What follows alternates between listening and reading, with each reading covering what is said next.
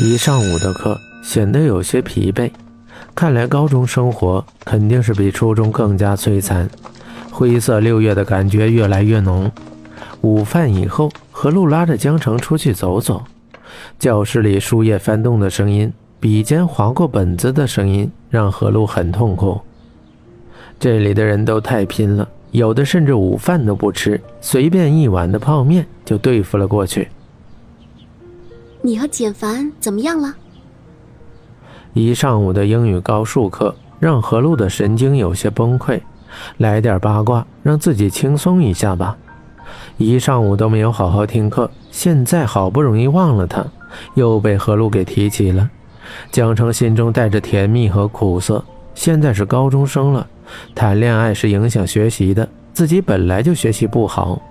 高考像一座大山一样压着自己，让自己喘不过气来，而简凡的出现让自己渐渐的忘了这一切。江城从思绪中回来，淡淡的回了一句：“还好。”江城，十七八的女生是奢侈品，二十岁的女生是大甩卖，二十以上的是买一送一。江城，趁你现在还是奢侈品的时候。抓紧时间把它搞定，要不然他盛到别人的菜的时候，你上哪找这么极品的？哎，我说你是不是秀逗了？简凡这个尤物放在窝边，你都能忍着不吃，你是不是那方面有问题啊？何璐转身掰着江城的肩膀，摇晃着大声说：“你那么大声干嘛？我又不是聋子。再说了，我和他本来就没什么。”甩开何璐的手，江城很平静地说：“得不到的东西，从一开始就不要惦记，要不然迟早是要哭着被抛弃的。”江城不着痕迹地把一丝伤感给隐藏掉，脑海里却想起了简凡带着香味的拥抱，像风一样吹过了，什么也没有了。江城很清楚地知道自己是谁，江城一个不美。不上档次的高中生，丢在人海里是不会被发现的那种。江城，简凡真的不错，我劝你想清楚。何露激动地说，越来越兴奋，居然还很陶醉地学着简凡在双十一的时候抱着江城的样子，却没有发现江城的眼神越来越暗淡，嘴巴紧紧地抿着。以前觉得校园很小，今天这条路却怎么也走不到尽头。在何路的唠叨中，江城只能加快脚步。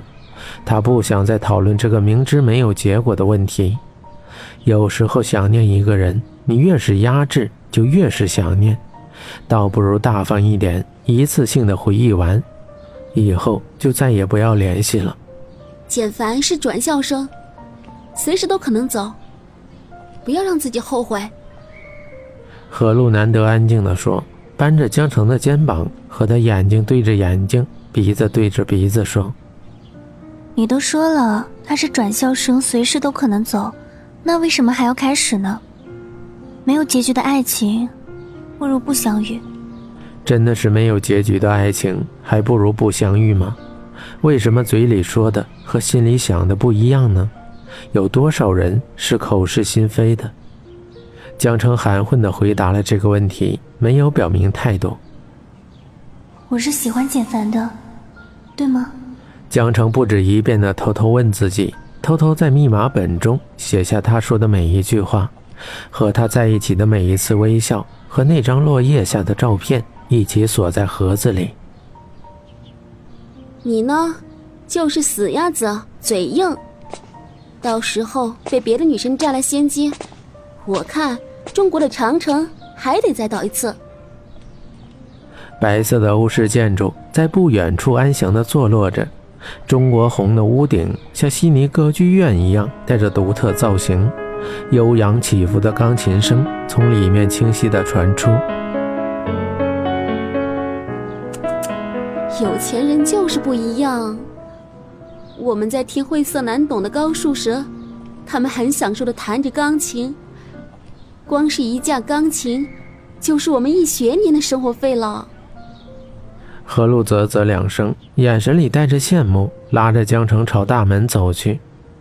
江城对钢琴的概念只限于小学，在上小学的时候，老师教过他哪个键子发什么音，如何变调。他还曾经摸过钢琴，只是后来那个老师被调走了，他再也没有被允许进入过琴房。也许是内心的一种感觉被激起，他跟着何璐蹑手蹑脚地进了琴房。白色的地板砖，光滑的大理石柱子，墙上贴满了一米多高的玻璃，每个玻璃都反射出他和江城的影子。头顶米黄的小灯呈星星状散射着光芒，整个大厅是弧形的，轻轻说一句话都可以被传得很远。何露张着嘴巴，瞪着眼睛看着房顶，像是皇宫一样的装饰。江城的眼睫毛扑朔着。情不自禁地朝着前面的楼梯走去，他总觉得有什么熟悉的感觉在引导着他。江城，何露压着嗓子叫着江城，江城像是入了迷一般，一直朝着远处看去。一句江城堵在嗓子里，却及时止住。何璐伸出的手在空中无力地垂下，江城越走越远，要叫他回来是不可能的了。何璐看了看值班房的位置，那里的老师没有发现他们。他屏住呼吸，大步朝楼梯走去。到了被遮住的地方，加快脚步去找江城。米黄色的墙壁，白色的木门，只有门牌号是不一样的。江城走着走着就不知道到哪儿了，只有断断续续的琴声告诉他越来越近了。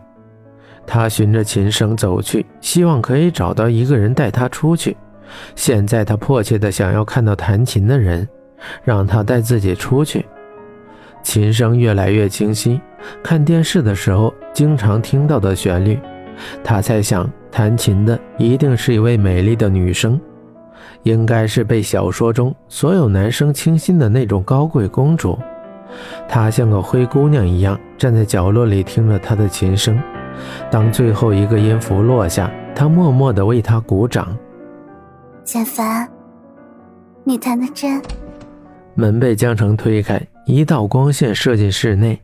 简凡和雅欣转过身来，简凡抬起眼睛看着闯入这里的人，他的不知所措，他的战战兢兢，他绞着手指的小动作，全都在简凡的眼睛里。蒋雅欣奇怪地打量着不远处尴尬的江城，三个人的目光各异，却交织在一块儿。江城，你死哪里去？何露气喘吁吁的在江城的后面捶了一下，拉着江城的衣服，咬牙切齿地说：“呆若木鸡的江城却没有任何的反应，他顺着他的眼神看去，最后一个了字却深深的吞了回去。”手慢慢的放开。今年出门忘了看黄历吗？怎么这么……江城要恨死我了。他心虚的看了江城的侧脸，又瞄了一眼在钢琴前面的两个郎才女貌的人。这个女生也太漂亮了，像个芭比一样，吹弹可破的肌肤，像是假肢一样的眼睫毛，还有那修长的拉着简凡的手指。像个公主一样，这样的女孩，别说是男生，连自己看了都流口水。再看看自己的好姐妹江城，像个丑小鸭一样，圆圆的身子，蘑菇一样的发型，几十块的地摊衣服。不好意思，我走错地方了。江城的嘴唇几乎被咬得出血了，像做错事情的孩子一样。连眼睛都不敢抬一下，那样刺眼的场面，看一下就足以窒息。他努力支撑着，不让自己显得难堪，指甲深深陷入手心，留下一个个月牙印。眼睛闪烁，匆忙说完，逃也似的跑了，像是有狗在后面追着一样。我是找他，他的。